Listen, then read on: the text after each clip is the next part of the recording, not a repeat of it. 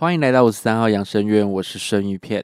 五十三号养生院主要是分享一些诡异、灵异、吊诡的事情，希望未来听众们也可以提供一些真实的故事，我会在转化，并且用我的方式分享在这个频道。接下来是今天的故事分享。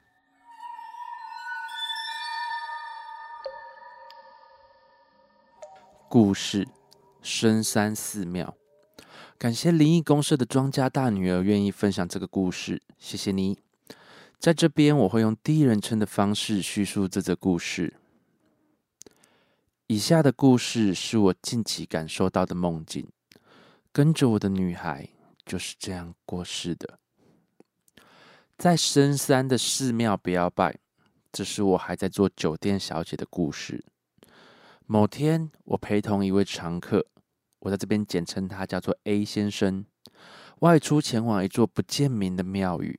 由于庙宇坐落在偏远的深山，地点并不好找，因此我与 A 先生是直接坐车到当地，再转当地的计程车。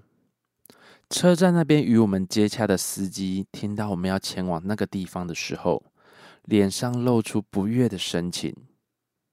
诶，那天在电话里，你们只说要载你们到山下而已，怎么现在又改到门口？哦，你们真的要去那里哦？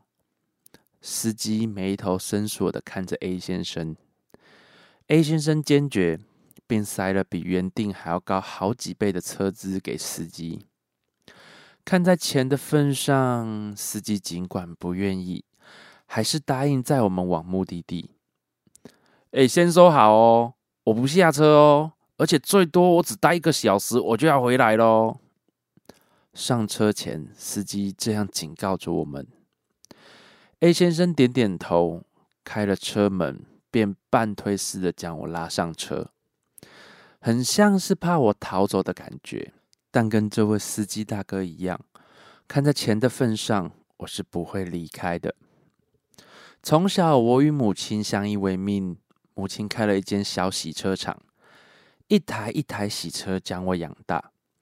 此外，还要帮我那不负责任的爸爸还那些如山高般的债务。因此，到了十八岁能合法卖弄身躯时，我别无选择了选择酒店小姐这个行业。这是赚钱最快的方式。虽然不尽如意，但积极总是能加快还债的速度。现在债务还的差不多了，也存有一笔积蓄，是时候该脱身了。而这位 A 先生就是长期光顾我的老板，为人木讷，钱给的爽快。平时话不多的他，在今天更是安静。看人脸色也是酒店小姐的工作之一。客人不愿意开口提的事情，你就别多管闲事。这点，我想我做的很好。我想，这就是他选我出场的原因吧。司机开入山内，越开越是隐秘。厚实的树林透着阳光。我打开窗，感受山内的空气。从小我就喜欢山内的宁静。这路上的树也是越长越密。约莫一小时的车程，我们到了。哎，到了啦！你们赶快下去啦！像是赶着什么一般，司机用手挥了挥，要我们速去速回。下车映入眼帘的是平常不过的庙宇，不大，四四方方的格局，应该差不多四平吧。入庙后，我与 A 先生领了香。庙内的氛围带着一丝的诡异，神桌上摆放的神像，我从未见过。但整体的感觉像是弥勒佛那类的神明，却又没有那种慈悲感。只要有神，应该就是好的吧？拿着香，我开始在心里默念着我的愿望，希望我妈妈能够平安健康。许愿完，我睁开眼，看了站在隔壁的 A 先生，只见他眉头深锁。神色严肃的，像是默念一般。与其说是默念，不如像是在交代一件非常慎重的要紧事。看得我也不禁紧张了起来。许久，A 先生许完了愿，并往香油箱里投入不少的金额，同时也与我示意离开。出庙后，坐在车内的司机见到我们，便握着方向盘催促我们，仿佛慢了一秒会发生什么似的，载着我们加速离开这个地方。几年后，我住进某个偏远山区的庙里，这是间三合院式的大庙，庙内供奉的是菩萨。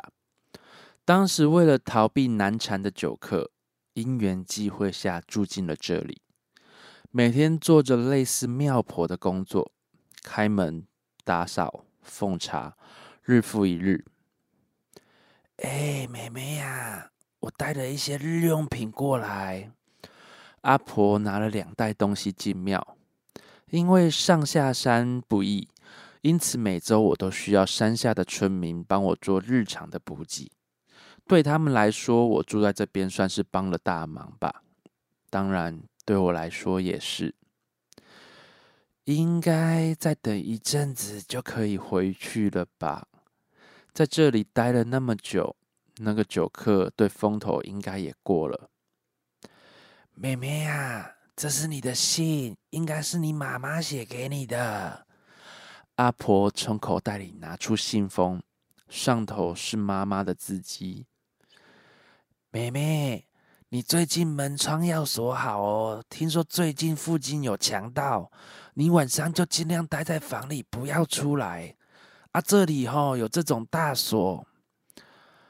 阿婆耳提面命的对着我说，但我却被信里的内容慌乱的心神。妹妹，你怎么脸色那么难看？是家里发生什么事情吗？阿婆关心的问道。呃，阿婆，我妈说有人来她的洗车场闹事，说是我妈把她的车子洗坏了，对方要求赔偿一百万，如果不给就天天要来乱。我们家哪有那么多钱啦？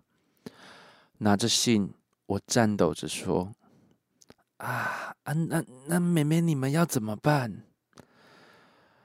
其实我也不知道。难道还要再回去做酒店吗？我好不想回去，怎么办？我真的觉得自己好渺小，来来去去，为什么我总是要这样接受命运的摆布？说完，我开始哽咽，抱着阿婆自顾自的哭了起来。我好恨，我只是希望我妈能平安快乐。我真的希望那群人可以全部都死光。那晚我早早就睡了，怀着恨意入睡。接连几天，就在我开始筹划之后的酒店生活时，阿婆匆匆的从山下拿着电报赶来。哎，妹妹，你妈妈来电报了，她上面说再不用还了，那些闹事的人全部因为一场车祸都死了。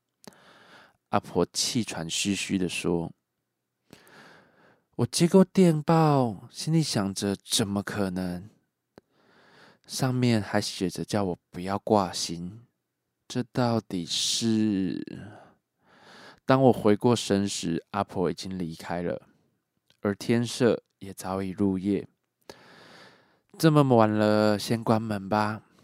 关上门闸，我缓缓的从主殿走进长廊。”准备回房间，听到了几个男人的声音。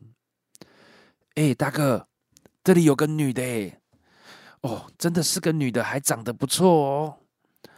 三名强盗不知何时入庙，不怀好意的站在走廊前方。我转身想跑，一名窃盗首先抓住我的长发，力道之大，将我甩到墙上。顿时，我还眼冒金星的躺在墙边。还来不及站起身时，另外一名强盗捂住我的鼻与嘴，露出笑容对我说：“哦，老子这阵子窝在这种深山，真的是憋坏了。今晚真是太好运了。”三名强盗争先恐后，但由于窃盗手掌直接捂住我的口鼻，使我无法呼吸。我试着挣脱，但三名强盗争先恐后，我完全敌不过力。拜托，我想要呼吸。拜托，我快喘不过来了。拜托，我想活下去。就在意识逐渐模糊时，我眼前突然闪过那天与 A 先生去参拜的画面。当我们准备离开，司机开动车的那一刻，庙的石碑上，我印象中刻着诅咒：只要许愿的，都是要还的，还不起的，会让你等价交换。故事结束。你有没有过醒来后到下午还记得昨晚梦里的内容，而且架构完整呢？与灵体有所接触时，由于磁场相近，也会由梦境让你感受到他的经历，或是他想传达给你的讯息。跟着我的女孩就是这样过世的。这个故事我刚看到的时候，就想到最近很红的一部戏，叫做《华灯初上》。有很多的人在酒店里面生活都是不愿意的。我觉得很多时候都是需要互相尊重。我当初跑业务的时候也会上酒店，但我一个小小的业务，并没有想要花费太多的钱在这上面，都是花公司的公款了。而且酒店也不是大家所想象的那么新三色。我想去过的人应该知道为什么我会这么说吧。我曾经也有一个朋友的朋友，他当时在台中有名的酒店当小姐，他是想要存钱开早餐店，所以选择了用这种最快的方式赚钱。但意外的是，他在那边遇到他现在的老公，就这样走到了现在。很多时候都是因缘际会，也有很多时候都是安排好的。就这个故事而言，我相信那个女孩有很多的怨恨，所以也不希望自己的事情就这样不了了之吧。今天这个故事也只想分享给大家，让更多人知道有这样的故事。我绝对不会说这个女孩的遭遇很叉叉，她好叉叉之类的，各位自行想象哈，我可没有说。我们听着这样的故事，脑海中的想法也许会传达到那位女孩的执念中吧。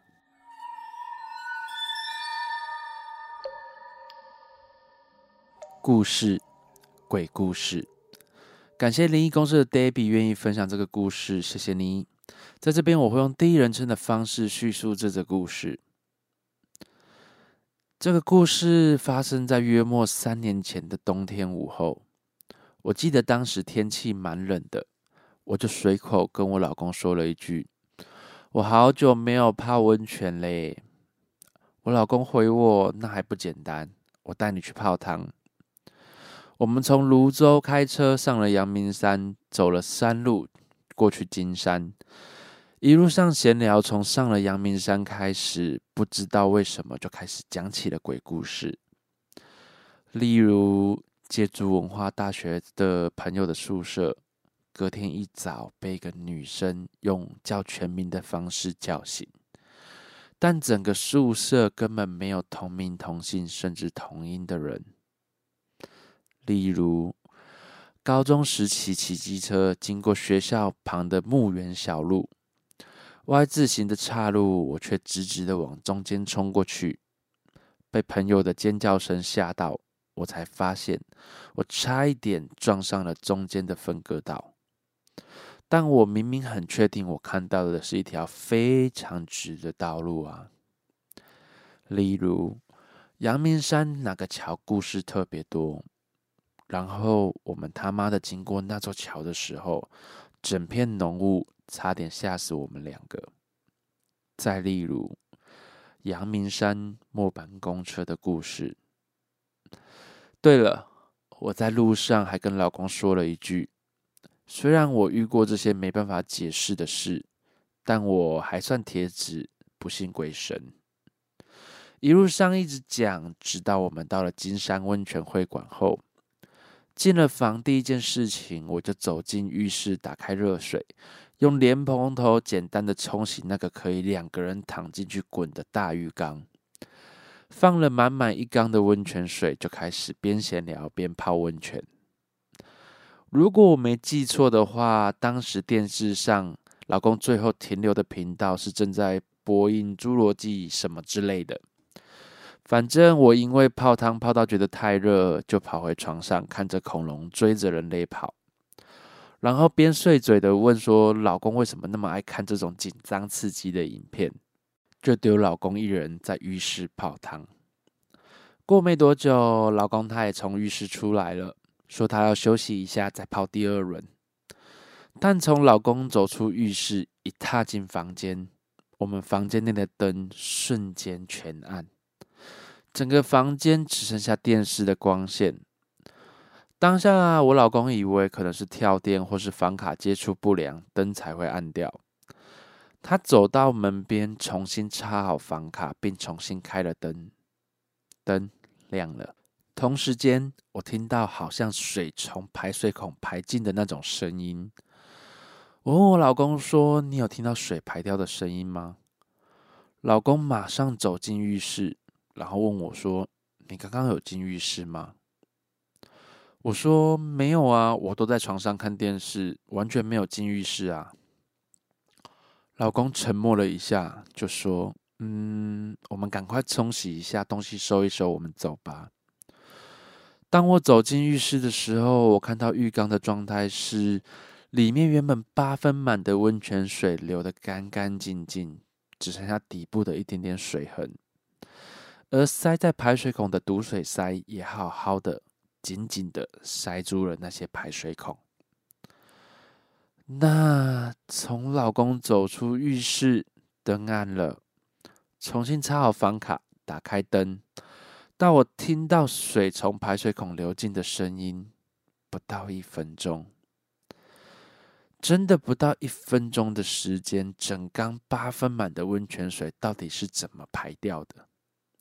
而且堵水塞还是塞着排水孔的状态下，直至今日，我们还是不知道为什么。可能很多听众会觉得作者把故事断在这个地方，会觉得怪怪的吧？可能对我来说，留着一个开放的结局氛围会比较好。但这不是作者有意为之，他其实后面有打一些提醒的文字，我在这边念给大家听。别把鬼故事当成闲聊的话题，尤其在山上走山路的时候。有的时候，当你是遇到了或是做了类似的事情，那些好朋友也会聚集在你们身边。有的时候，你的精神好、状况好，反而不会出什么事情。但如果你的精气神都不好的状况下呢？我想各位听众可以尝试看看哦。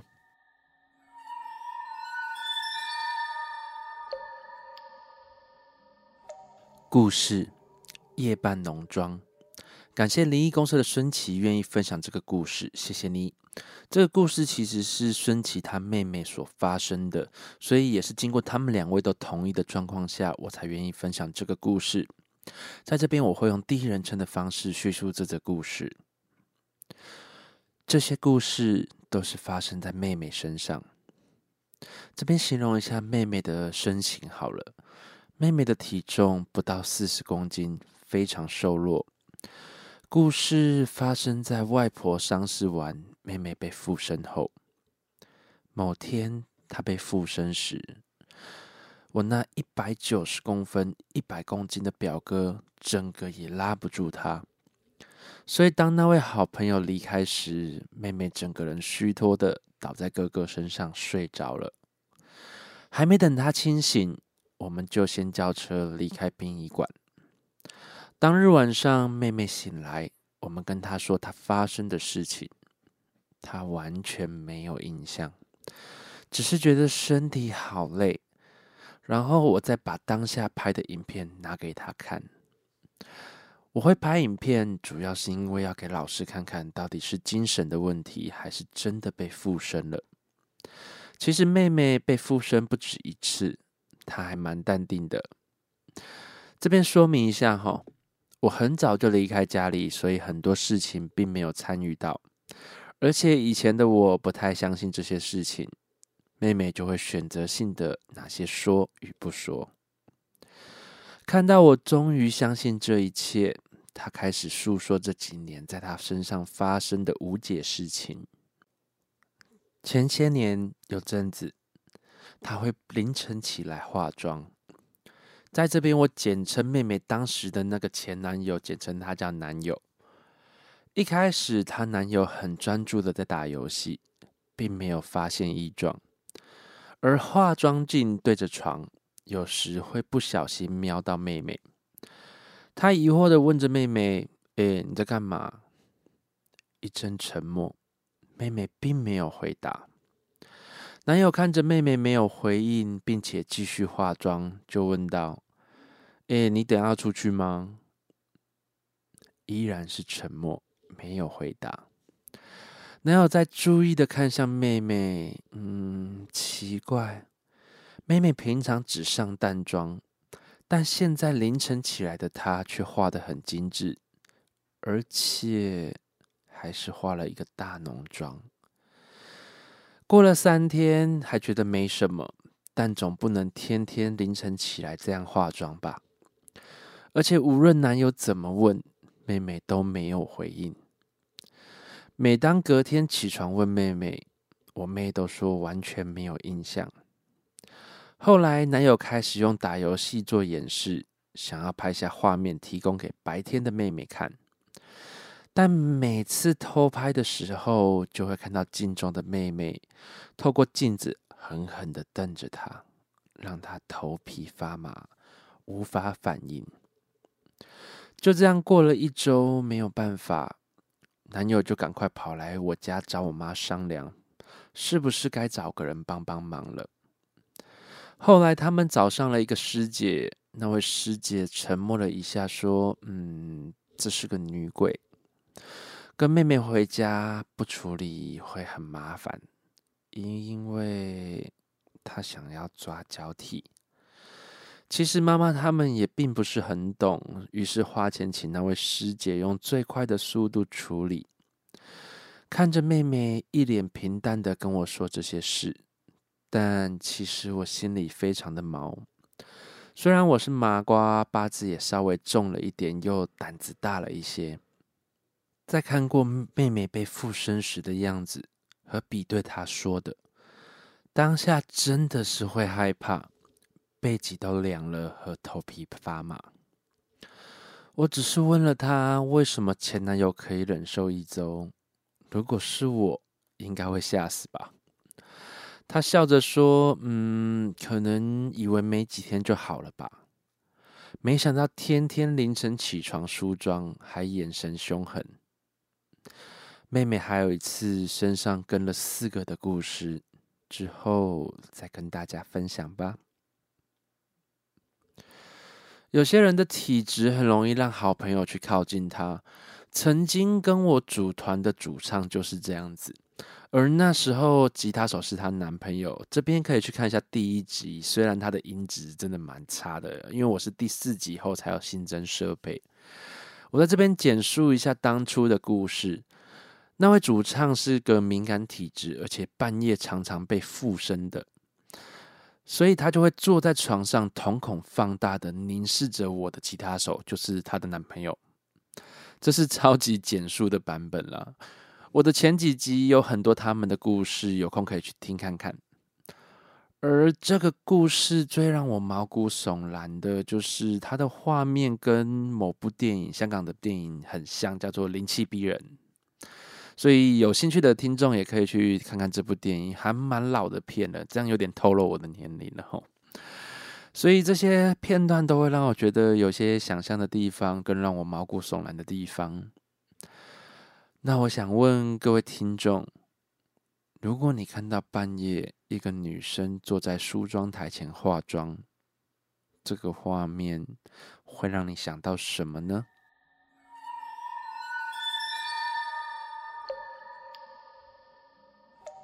希望未来也有更多的故事可以分享给大家。如果有想要投稿的听众，或是有想要聊的话题，欢迎你们私讯我的 IG 分享你们的故事。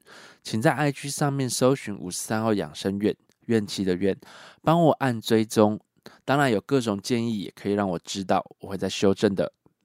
我是生鱼片，是个喜欢恐怖、诡异、灵异事件的按摩师。我们下次见。